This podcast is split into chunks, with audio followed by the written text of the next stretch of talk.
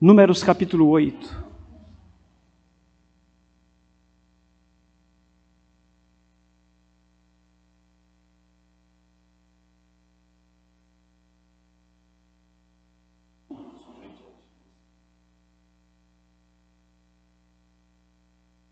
Temos feito a exposição também do livro de Números. Os irmãos devem estar lembrados de que há duas semanas atrás nós tratamos de Números capítulo 7, que, de acordo com alguns comentaristas, ou muitos, é o segundo maior capítulo da Bíblia. Inclusive, nós fizemos a leitura inteira do capítulo aqui em culto ao Senhor. E falávamos na ocasião, nesta passagem, acerca da oferta que os príncipes das tribos de Judá levaram ao tabernáculo no dia em que o tabernáculo foi consagrado para o culto ao Senhor. E terminamos naquela ocasião, lendo o versículo 89, quando, quando vemos que Moisés falava com Deus ali dentro do Santo dos Santos. O Senhor falava com Moisés, e vimos aqui naquela ocasião que Deus responde e fala conosco na medida em que o adoramos também com as nossas ofertas. Hoje, dando prosseguimento, nós iremos entrar no capítulo 8. Nós vamos observar que o capítulo 8, em termos gerais, trata da consagração dos levitas. Então, findada a obra do tabernáculo, quando o altar foi inaugurado com as ofertas ali apresentadas pelos príncipes das tribos, os levitas então serão consagrados para o serviço ao Senhor. Mas antes da consagração, observamos aqui instruções do Senhor para as lâmpadas do candeeiro que ali havia no tabernáculo. E esta passagem que nós iremos trabalhar aqui nesta manhã. Números capítulo 8, versículos de 1 a 4 as sete lâmpadas do santuário. Disse o Senhor a Moisés: Fala a Arão e dize-lhe: Quando colocares as lâmpadas, seja de tal maneira que venham as sete a alumiar defronte do candelabro. E Arão fez assim. Colocou as lâmpadas para que alumiassem defronte do candelabro, como o Senhor ordenara a Moisés. O candelabro era feito de ouro batido, desde o seu pedestal até as suas flores, segundo o modelo que o Senhor mostrara a Moisés. Assim ele fez o candelabro. Até aqui. Vamos orar? Pedir ao presbítero Renato que vindo aqui à frente, peça a luz do Senhor para a compreensão da palavra.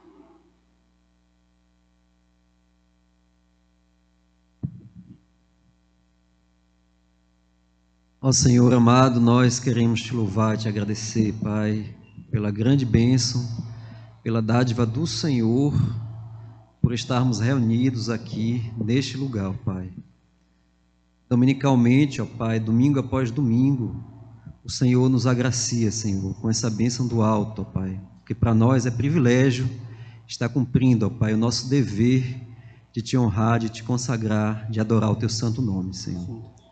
E agora, Pai, diante das tuas escrituras santas, Senhor, que venhamos, ó Pai, a, sobre elas, Senhor, colocar o nosso temor, colocar também, ó Pai, nossos corações abertos a que a tua palavra venha adentrar, Senhor, a que possamos nos santificar diante do Senhor. Passei em nosso meio, ó Pai. Fala aos nossos corações, Senhor. Traz transformação para as nossas vidas, Senhor. Que venhamos a sair daqui cheios do Teu Santo Espírito, Senhor. Que venhamos a sair daqui convencidos, ó Pai, de que precisamos nos santificar mais. Amém. Precisamos mais do Senhor em nossas vidas, ó Pai. Fala profundamente, Senhor. Nos edifica para a Tua honra e glória, Pai.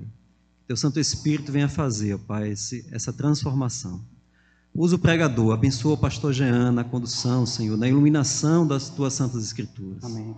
Em nome de Jesus que nós te oramos agradecidos. Amém. Amém.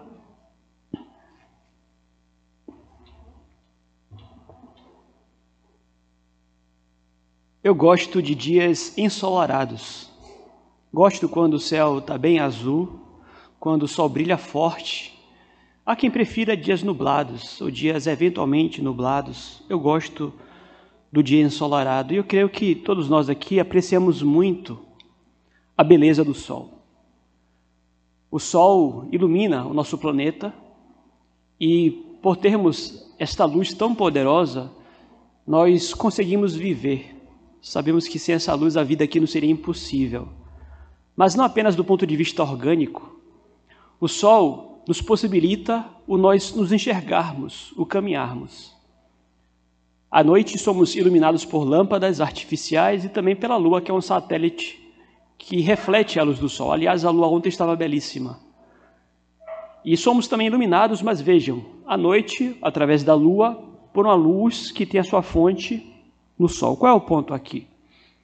Através da luz natural que o sol nos concede, nós conseguimos nos enxergar, nós conseguimos caminhar, nós conseguimos ir em direção aonde desejamos ir. Nós encontramos é, direção para as nossas vidas e, naturalmente, nós não, nos sentimos perdidos em, em, em nossas caminhadas, em nossas peregrinações. Mas, do ponto de vista espiritual, este mundo jaz em trevas. Conquanto temos uma luz artificial, conquanto temos a luz natural, conquanto consigamos enxergar, temos, temos olhos para isto, do ponto de vista espiritual, esse mundo jaz em trevas e os homens se encontram perdidos.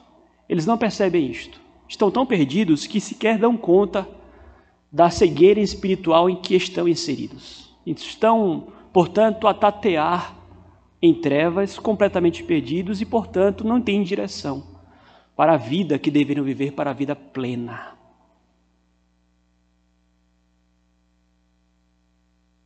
pergunta que eu quero responder aqui nesta manhã é a seguinte: onde encontramos direção segura para a vida plena?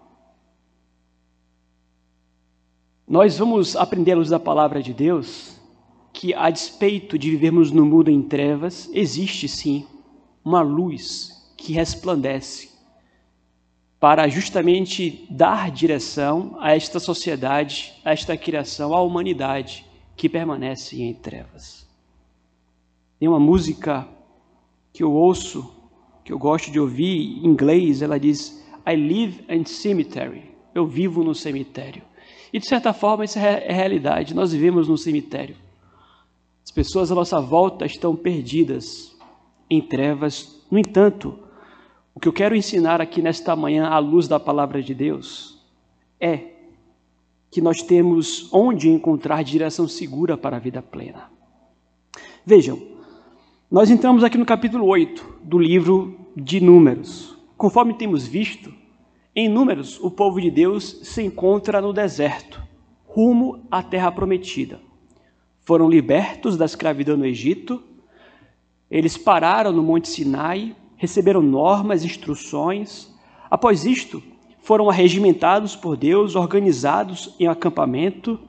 Nós já lemos os capítulos anteriores, quando Deus prepara o povo para marchar no deserto rumo à terra prometida.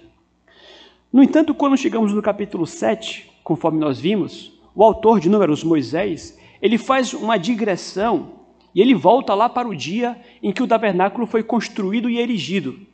E vimos então que houve ali, naquele dia, após a conclusão do tabernáculo, ofertas apresentadas pelos líderes, pelos príncipes das tribos.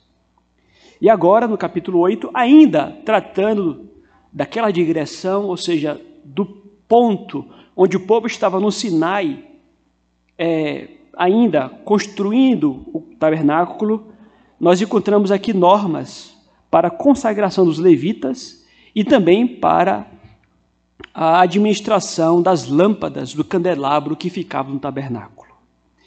Tudo o que acontece aqui é comandado pelo Senhor. E ele fala, ou ele falava a Moisés, e Moisés transmitia as ordens de Deus ao povo. O que nós lemos aqui, o que temos lido aqui em números, são ordens dadas por Deus através de Moisés. A essa altura, quando paramos para ler acerca do candelabro, isto aqui pode parecer fora de lugar. Esta descrição do que deveria ser feito com o candelabro parece aqui em números fora de lugar, porque nós encontramos descrição é, da sua construção lá em Êxodo. Em Êxodo encontramos as normas para a construção do tabernáculo e dos utensílios e também do candelabro, mas aqui, quando o tabernáculo já está erigido, nós encontramos mais uma vez algo acerca daquele candelabro. O que pode nos levar à seguinte pergunta: o porquê isto foi mencionado exatamente aqui? Qual é a relação que há, por exemplo, entre o candelabro e o contexto, o que temos tratado aqui em Números capítulo 7 e 8? Vejam, o que nós podemos supor é que estamos aqui a tratar da inauguração do tabernáculo. De certa forma, ele foi preparado, tudo foi acabado, no entanto, no capítulo 7, há ali a inauguração do altar por meio das ofertas trazidas pelos príncipes, trazidas pelos príncipes. E também nós iríamos ver aqui a inauguração do candelabro em si. E há algo em comum entre o altar das ofertas e o candelabro. Os dois teriam fogo, e nos dois o fogo precisaria ficar aceso continuamente. Então, nos parece que aqui nesse momento é, o Senhor tem toda uma preocupação de trazer norma para a, o funcionamento do altar recém-inaugurado e agora também do candelabro, que deveria ter os seus responsáveis para que o fogo ali se mantivesse o tempo inteiro aceso. Mas vejam, o que isso aqui tem a ver com as nossas vidas? O que nós vamos observar é que os elementos ali postos, os móveis dentro do tabernáculo, eles possuíam todos eles um simbolismo. Aliás, o modelo da planta recebida por Moisés, diz-nos a palavra, era o modelo conforme ou segundo o santuário celestial. Nós temos aqui uma réplica daquilo que Deus mostrou a Moisés, dando-lhe uma visão da eternidade. Então, algumas, algumas, alguns elementos ali possuíam um valor muito simbólico e é através desse valor simbólico que nós encontramos lição nesta passagem aqui para as nossas vidas. Então a pergunta que eu quero trazer nesta manhã é: onde encontrar direção segura para uma vida plena? E eu encontro aqui nesta passagem, à luz dessas analogias, três princípios importantes para o nosso viver. Primeiro, eu aprendo, nesta busca por direção segura para a vida plena, que Cristo é a luz por meio do qual a igreja é iluminada para servir e adorar a Deus. Nós vamos ver mais à frente que aquele candelabro, dentre outras coisas, era uma figura, um tipo do Senhor Jesus Cristo. Nós vamos ver mais à frente que Deus é descrito como sendo luz. Deus é luz e Cristo diz: Eu sou a luz do mundo. E não é sem razão que há ali dentro do tabernáculo um candelabro, um candeeiro, com sete hastes acesas. Mas veja, antes de entrarmos neste ponto, para que nós entendamos é, o quão importante isto é para as nossas vidas, nós teríamos que refletir acerca da importância do candelabro para a iluminação do santo lugar. Quando entendermos a importância do candelabro para aquele lugar, simbolicamente, nós iremos entender a importância de Cristo para as nossas vidas. Mas antes, me permitam apenas explicar um pouco acerca do tabernáculo em si. Sabemos que o tabernáculo era dividido em duas partes. Nós tínhamos o santo lugar, tínhamos um véu, e após o véu, o santíssimo lugar, ou o santo dos santos. No santo lugar, nós tínhamos ali três móveis, três peças de mobília. Tínhamos um altar de ouro de incenso que ficava na frente da cortina. Do lado esquerdo, nós tínhamos ali este candelabro, que nós iremos descrever com um pouco mais de detalhes à frente. E diante do candelabro havia uma mesa da proposição. E sobre essa mesa ficavam doze pães. Cada pão representava uma das tribos de Israel. Então imaginem vocês, o santo lugar, uma cortina, diante da cortina, um altar de ouro, onde se queimava um incenso, à esquerda, o candelabro, e à frente do candelabro, à direita do altar do incenso, numa mesa com doze pães, a mesa da proposição. Dentro da cortina, o Santíssimo Lugar ou o Santo dos Santos. Aqui nessa passagem, o autor apenas faz referência ao candelabro. E como é que era este candelabro? Era feito de uma peça única, de ouro batido, e possuía em torno de 38 quilos. O candelabro possuía uma haste central, e dessa haste, haste surgiam três outras para a esquerda e para a direita. Então nós temos um total de sete hastes. Três, três contando com a haste central.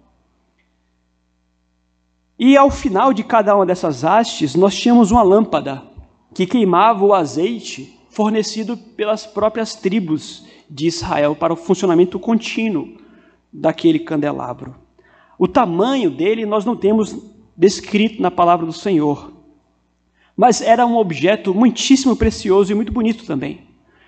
E sua, o seu formato trazia a imagem também de uma árvore, é, em especial de uma amendoeira. E há uma razão de ser para isso, nós iremos comentar também. Mas pensem, portanto, no candelabro ou no candeeiro, que traz a imagem de uma árvore, uma amendoeira, de ouro batido, peça única, objeto muitíssimo precioso e bonito. E este candelabro era muito importante no tabernáculo em si. Por quê? Porque no tabernáculo nós não tínhamos janelas. Não havia janelas dentro da tenda. Então a única fonte de luz que havia ali no santo lugar era o candeeiro, o, o, o, o candelabro. E sem essa luz, não teria sido possível aos sacerdotes ministrar no santo lugar. Esse candelabro em hebraico, menorá, aliás, ainda é hoje um dos símbolos da fé judaica. Então, como foi dito, vejam, tudo aqui possui um simbolismo. A árvore em si, por exemplo, a forma de ramos, simbolizava o poder vivificador de Deus. É Deus quem traz vida. O próprio Cristo, aliás, se compara a uma videira também, de onde flui a seiva que nos faz frutificar numa linguagem figurada também. Mas além do simbolismo que há ali, no fato daquele candeeiro possuir uma forma de árvore, nós sabemos que Deus também é descrito na palavra como luz. Deus é luz. E é Ele que ilumina a sua igreja por meio do seu Espírito para que nós não vagueemos em trevas. Somente por meio da revelação do próprio Deus nós podemos ver e compreender verdades espirituais. Então, aquele candelabro ali no santo lugar não, não acontecia ali sem razão de ser. Há, um, há muito simbolismo. Sem a luz divina, todo o nosso empenho para tentar alcançar o eterno é inútil. Sem a luz divina, sem o próprio Deus resplandecendo sobre as nossas vidas, iluminando o santo lugar, ou mesmo iluminando o mundo, e Cristo diz: Eu sou a luz do mundo. Sem essa luz, sem essa fonte divina de luz, os homens estão fadados a ficar em trevas, a tatear no escuro. Então, interessante porque o autor aos Hebreus vai dizer que muito do tabernáculo referia-se à pessoa e à obra do Senhor Jesus Cristo. E é muito próprio que nós associemos o tabernáculo com a pessoa de Jesus em si, como já foi dito. O próprio Cristo vai dizer: Eu sou a luz do mundo. Quem me segue não andará nas trevas, mas terá luz da vida. E aliás, nos é dito, inclusive, que Cristo, após morto e ressurreto, ele ascende aos céus e adentra ao santuário celestial e lá intercede por nós.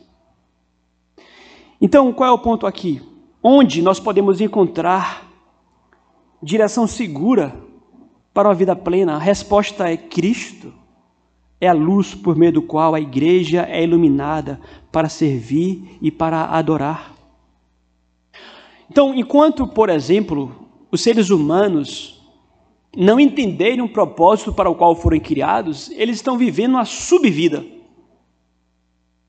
E na linguagem bíblica sequer é vida, é morte espiritual, estão mortos. Então vivem, mas não vivem. E pensam que vivem.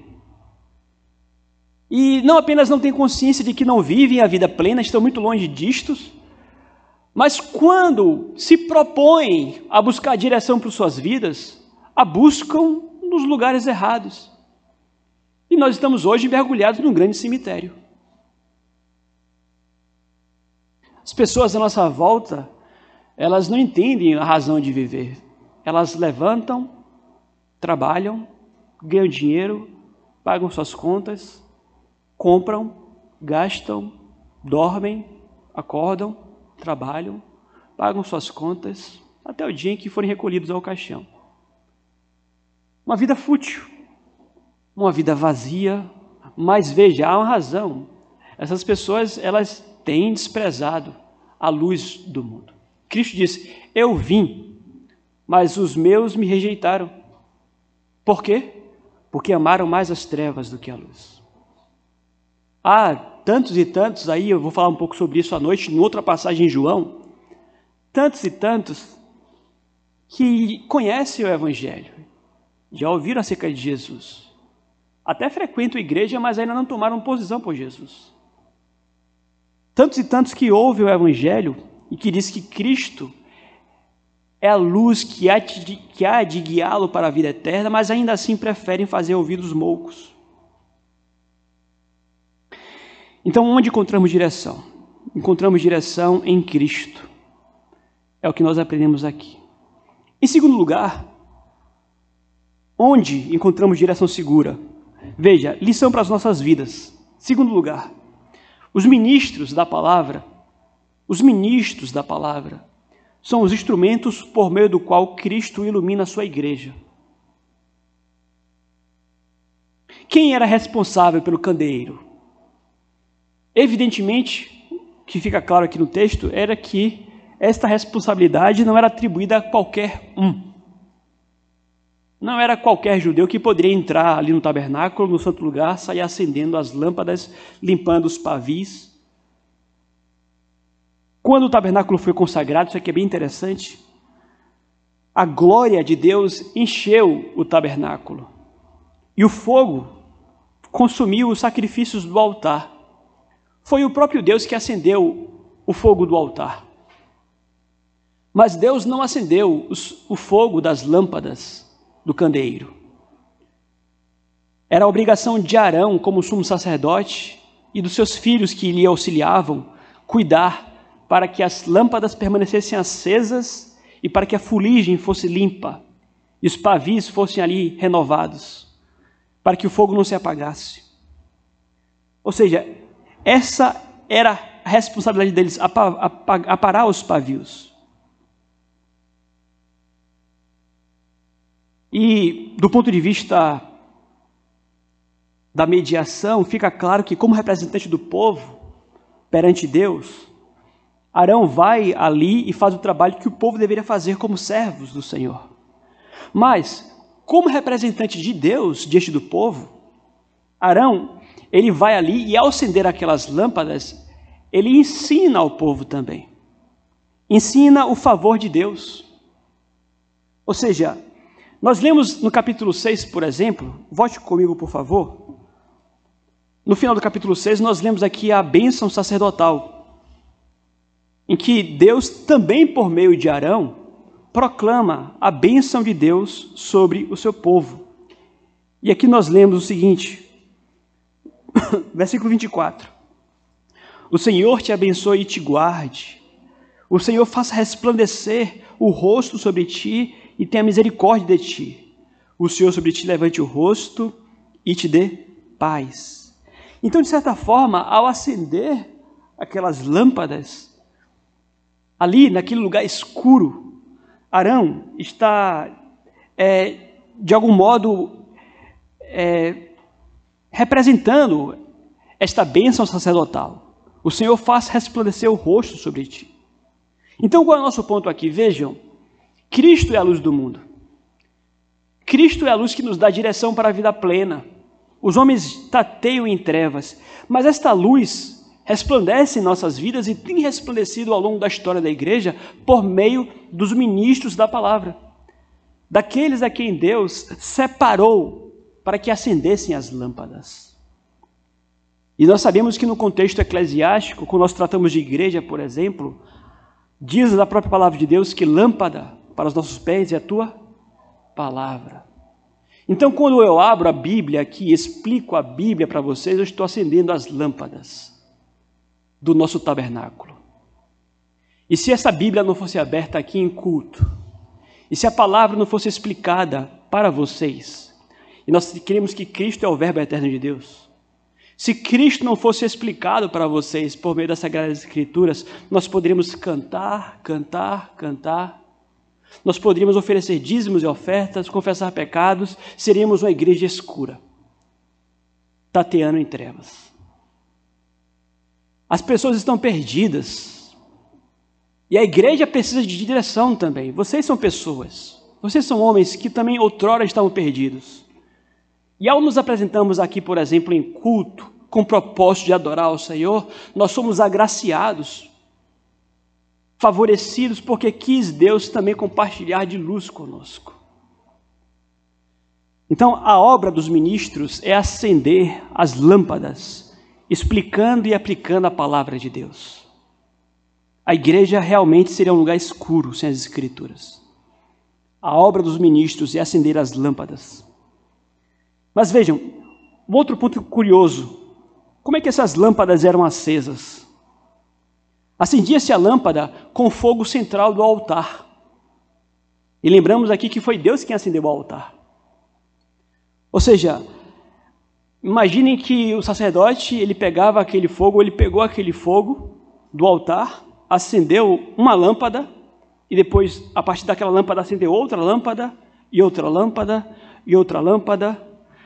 E tratando isso aqui no que diz respeito à palavra de Deus é interessante porque no estudo dela, uma passagem empresta luz a outras passagens. A própria palavra de Deus se explica. E a regra de ouro da hermenêutica, para o entendimento da palavra de Deus, é de que a Bíblia explica a própria Bíblia. Então, quando o ministro de Deus abre a lâmpada para iluminá-la ou para acendê-la diante do seu povo, do povo de Deus, ele o faz na consciência de que ele tem responsabilidade de interpretar Bíblia com Bíblia. Ele não pode cair na idiotice de querer dar a passagem bíblica a compreensão que lhe aprouver ou que for do seu gosto. Por isso que ele é responsável por estudar o texto e por encontrar verdades paralelas adjacentes que lancem luz àquela passagem, muito mais quando um texto for um texto difícil, um texto obscuro. Então vemos que temos direção, queridos, para as nossas vidas. Cristo, o Verbo eterno, a palavra encarnada. Mas vemos também que Deus nos ilumina por meio dos seus ministros. E ao longo de toda a história do povo de Deus, ou da humanidade, melhor dizendo, Deus sempre levantou seus profetas aqueles que iriam dizer: Olha, este é o caminho. Nas explicações das Escrituras, uma passagem presta luz a outras. Um outro fato curioso: o candelabro ele possuía sete hastes, três de um lado, três de outro e a haste central. E nós sabemos que o sete é um número que simboliza a perfeição. E trazendo isso novamente à palavra de Deus, nós observamos que a palavra de Deus ela é completamente perfeita. Veja, não há um livro sobrando, não há um livro faltando. O que nós queremos é que o que temos aqui é inspirado por Deus. Inspirado, inerrante e suficiente. Nós não precisamos de nada além da palavra de Deus. Ela nos é tudo o que nós precisamos. Ela é perfeita, completamente perfeita. E é por isso que nós, enquanto igreja aqui, precisamos zelar, meus amados, para que ela tenha lugar de honra no culto. É a parte mais importante do culto. É quando Deus fala conosco. Quando ela é exposta com fidelidade, diriam os reformadores, é Deus falando conosco. Então nós não podemos prescindir dela, não podemos trocá-la por teatro, por dança, alguma coisa, ou coreografia ou invencionices humanas, porque estamos enfadados dela, ou porque nos cansamos de Bíblia, ou porque dormimos no culto quando a pregação é longa. Que não seja assim aqui no nome de Jesus. mas que nós possamos atribuir a palavra o seu devido respeito e colocá-la no lugar de honra no culto ao, no culto ao Senhor. Onde encontramos direção segura para a vida plena? Em Cristo, também por meio dos seus ministros, ministros da palavra. E em terceiro e último lugar, a igreja é luz por meio do qual Cristo resplandece sobre o mundo. Olha que interessante. Cristo, ministros, igreja, mundo. Se os ministros, eles são aqueles que acendem as lâmpadas para que a luz de Deus resplandeça, a igreja, por sua vez, é aquela que deve irradiar esta luz recebida no mundo em trevas. Há um ponto enfatizado aqui nessa passagem, e o ponto é que Arão deveria posicionar as lâmpadas para que iluminassem de frente do candelabro. Acompanhe comigo, capítulo 8. Versículo 2: Fala Arão e diz-lhe: Quando colocares as lâmpadas, seja de tal maneira que venham às sete a alumiar de frente do candelabro. E Arão fez assim: colocou as lâmpadas para que alumiasse de frente do candelabro, como o Senhor ordenara. Ou seja, qual é a ordem aqui? Arão, direcione as lâmpadas para que elas irradiem a luz para frente do candelabro.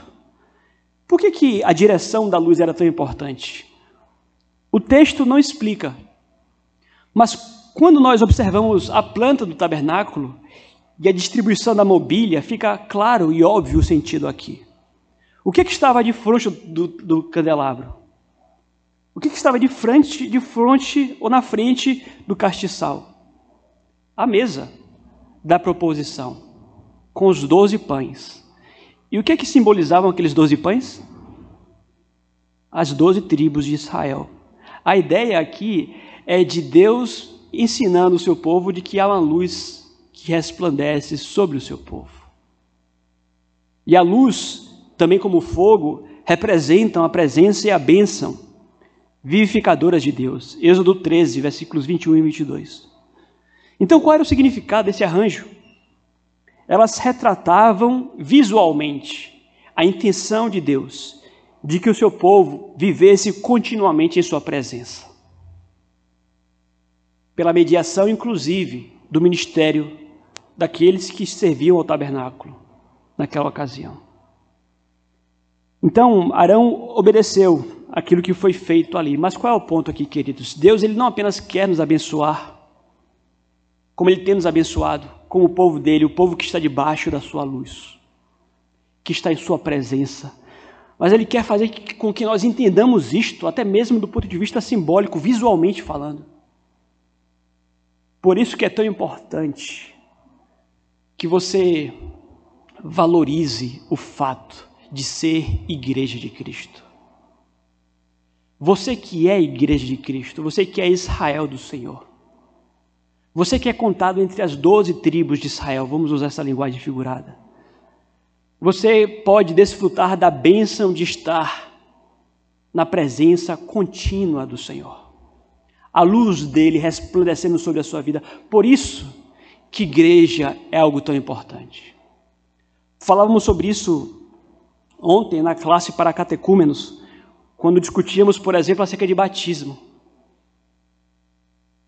quando há aqueles que renegam o batismo, que não fazem conta com o batismo, e se são membros da igreja ou não são membros da igreja, tanto fez quanto faz. Até discutimos ali em classe sobre isso, porque há quem pense, ah, eu já faço parte da igreja, eu já estou aqui, mesmo sem ter sido arrolado com o membro, está errado. A Bíblia nos fala acerca de igrejas locais, lemos lá em Apocalipse, Tiatira, Laodiceia, Filadélfia, Cajazeiras, somos uma igreja do Senhor. E aqueles que não foram arrolados como membros aqui não são igreja do Senhor aqui em Cajazeiras, igreja local. E nós vimos inclusive que o Senhor Jesus Cristo glorificado, ele passeia entre as suas igrejas. Hoje é domingo. E ele está passeando pelas suas igrejas que prestam-lhe culto nesse instante. Então é muito importante que você seja igreja. É muito importante que você deseje obediência ao seu Senhor e por amor a Ele, logicamente receber o batismo, concluir o curso para novos membros. Eventualmente é uma luta, porque eu tenho dito, queridos, não desistam, não abandonem o curso, é muito importante. Aqueles que não concluem o curso, que não são recebidos como membros, estão fora desta bênção. São igreja. Se foram batizados, se são crentes genuínos, igreja invisível. Mas ser crente fora de uma igreja visível é uma anomalia. Todo crente ele comunga, ele faz parte de uma igreja e submete-se inclusive à autoridade eclesiástica, aos ministros que Deus colocou sobre a vida deles. Aqueles que não são, não são membros dessa igreja não são debaixo da minha jurisdição. Debaixo da jurisdição deste conselho, nós não podemos discipliná-lo.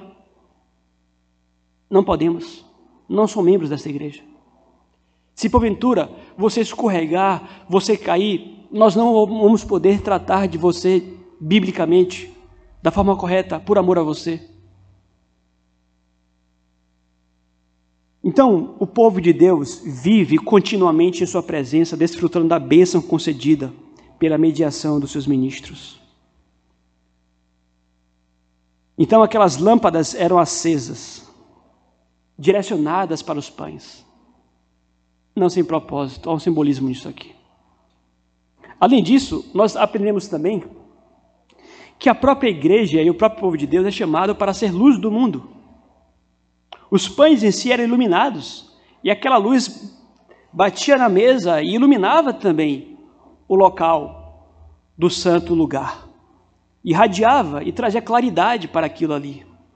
O que nos lembra que as lâmpadas é, da igreja possuem luz para que possam irradiar luz. Nós somos chamados a que sejamos luz do mundo, estão lembrados? Cristo, quando nós lemos Apocalipse capítulo 2, diz: Olha, vocês, igrejas, são como lâmpadas, como candeeiros. E quando nós vamos ao capítulo 2, ele diz: Olha, se vocês não iluminarem, eu irei remover o candeeiro do lugar de vocês. Igrejas que não iluminam, igrejas que não fazem diferença na sociedade, igrejas que não anunciam como coluna e baluarte da verdade ao mundo o que é pecado, o que não é, elas são apagadas. Veja, Apocalipse 2, versículo 5, depois li em casa. Cristo considera preferível não haver igreja alguma numa determinada cidade até uma igreja que não o ama e que não lhe dá um bom, e que não dá um bom testemunho. Cristo examina de perto suas igrejas locais, admoestando-as e removendo aquelas que não brilham como luz do mundo.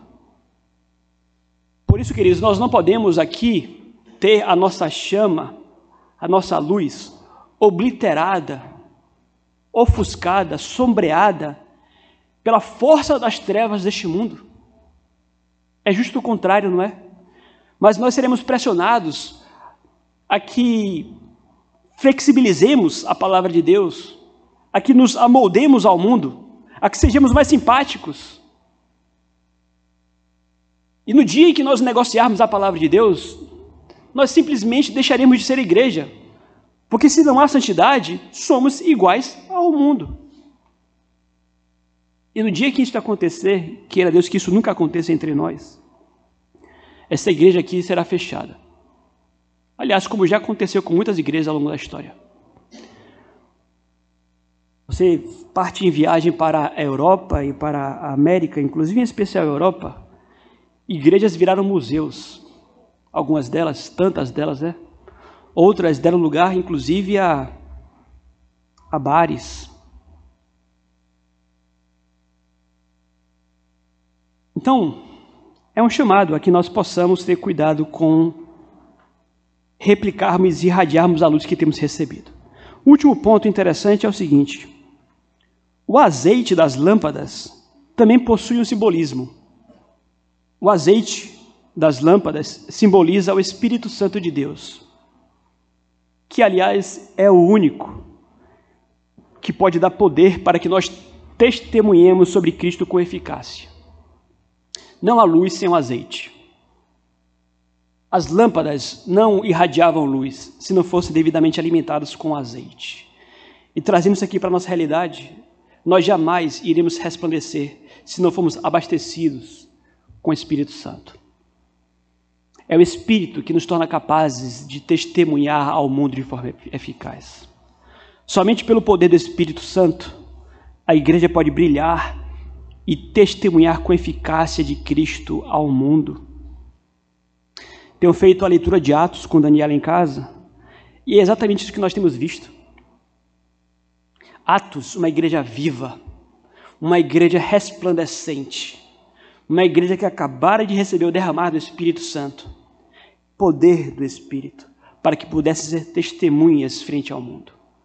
A coragem, a intrepidez, a ousadia, o que marca aquela igreja, dentre outras coisas, ousadia. Mas uma igreja avivada, interessante ali em Atos, nós fizemos a leitura, inclusive, semana passada aqui, capítulo 4, ao, ao dar-nos um relato de como viviam os crentes, a descrição é, ali é de que havia generosidade, amor, simpatia, eles se amavam, eles eram generosos. Barnabé vendeu um campo, pegou dinheiro, deu aos pés dos apóstolos, para que distribuísse à medida que alguém tivesse necessidade. Uma igreja avivada, corajosa, que pregava ao mundo, o mundo que a odiava.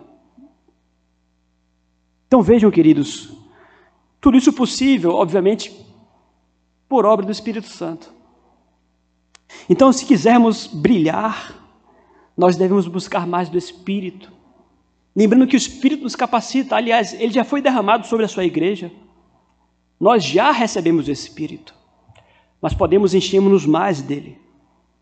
E ele tem nos capacitado, e as capacidades que ele tem nos dado, os seus dons, é com o único propósito, com que Cristo seja glorificado, através de você, através dessa igreja. É um erro quando nós pegamos os dons, os, as dádivas que Deus nos deu e utilizamos apenas para o nosso bel prazer. Está tudo errado, para nossa vaidade. Cristo, Cristo, Cristo, Cristo. Portanto, nós aprendemos onde encontrar direção segura para a vida em Jesus. Os ministros da palavra são instrumentos por meio do qual Cristo ilumina a sua igreja. E a igreja é a luz por meio do qual Cristo resplandece sobre o mundo. Nós temos, queridos, aqui em Cajazeiras uma responsabilidade. Você com seus vizinhos, a igreja com os nossos vizinhos. Nós temos que anunciar de Jesus. Somos covardes, já foi dito sobre isso. Às vezes muito tímidos, às vezes estamos distraídos com o mundo. Que Deus nos ajude. Que nós encontremos no Espírito Santo, por meio da, da palavra e da oração, o poder para brilharmos como luz do mundo, como assim deve ser. Vamos nos pôr de pé. Vamos cantar.